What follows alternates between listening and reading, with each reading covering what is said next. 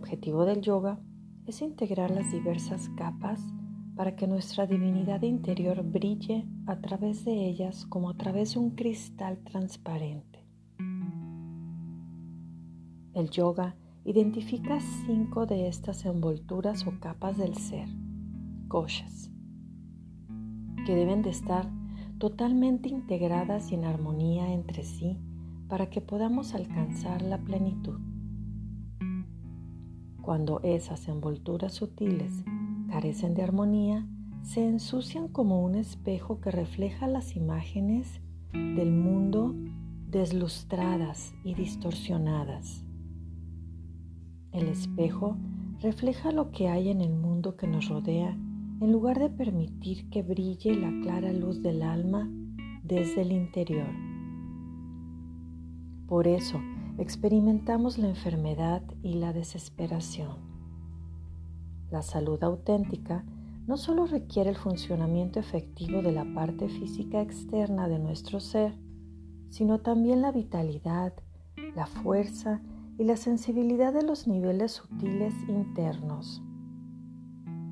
La mayoría de nosotros consideramos nuestro cuerpo como únicamente nuestra forma física, nuestra piel, huesos, músculos y órganos internos. No obstante, para el yoga solo se trata de la capa más externa de nuestro cuerpo, o Anamaya Kosha. Este cuerpo anatómico contiene los otros cuatro cuerpos sutiles o koshas. Los koshas son como las capas de una cebolla o las muñecas rusas, en las que cada una de ellas anida en el interior una de la otra.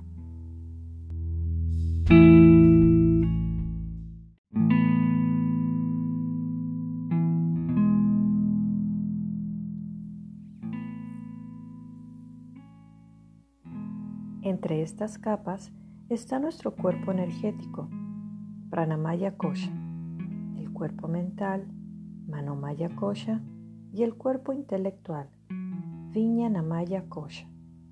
Y finalmente, nuestro cuerpo beatífico o alma, Anandamaya Kosha.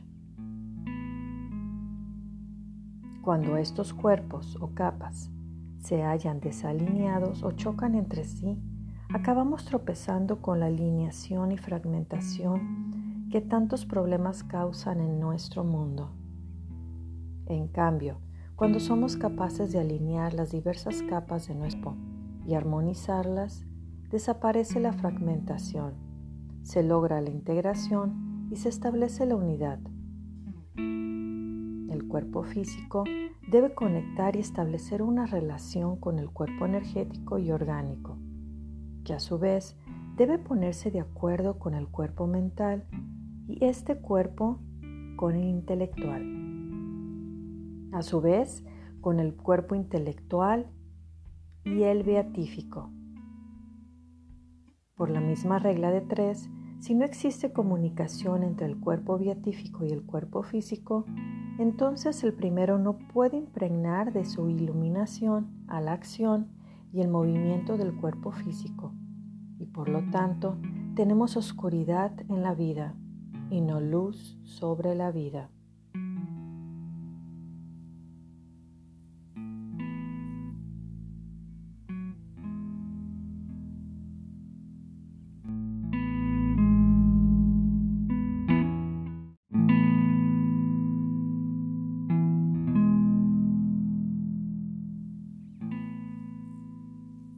La demarcación de las diferentes envolturas es básicamente hipotética.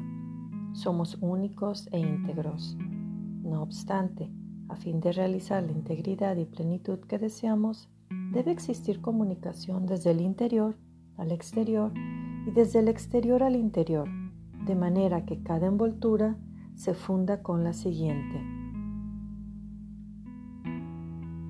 Solo entonces estaremos realmente integrados, como un ser humano funcional. De otro modo, experimentamos disociación y fragmentación que convierten la vida en algo incómodo y confuso. Es esencial que el que recorre el camino del yoga comprenda la necesidad de la integración y el equilibrio de los koshas. Por ejemplo, los cuerpos mental e intelectual, manomaya y viña namaya kosha, deben funcionar con eficacia para permitirnos observar, analizar y reflejar lo que sucede en los cuerpos físico y energético, anamaya y pranamaya kosha, llevando a cabo los ajustes necesarios.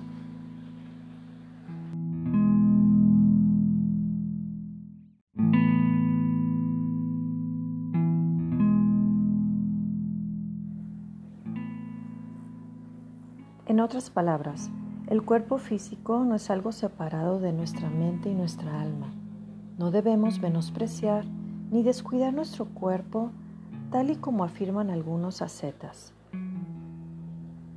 Tampoco debemos obsesionarnos con el cuerpo, con nuestro sí mismo mortal.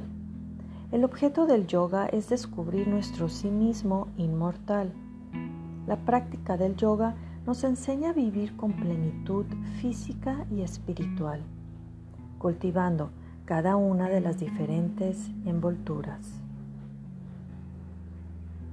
No existe progreso hacia la libertad suprema sin transformación y ese es el tema clave en la vida de todas las personas, tanto si practican yoga como si no.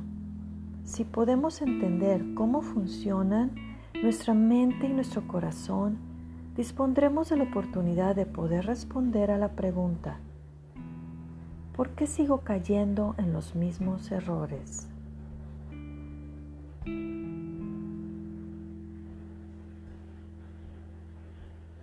El ser humano es un proceso continuo y por ello no existen límites tangibles entre los koshas, de igual manera que no existe frontera alguna entre el cuerpo, mente y alma.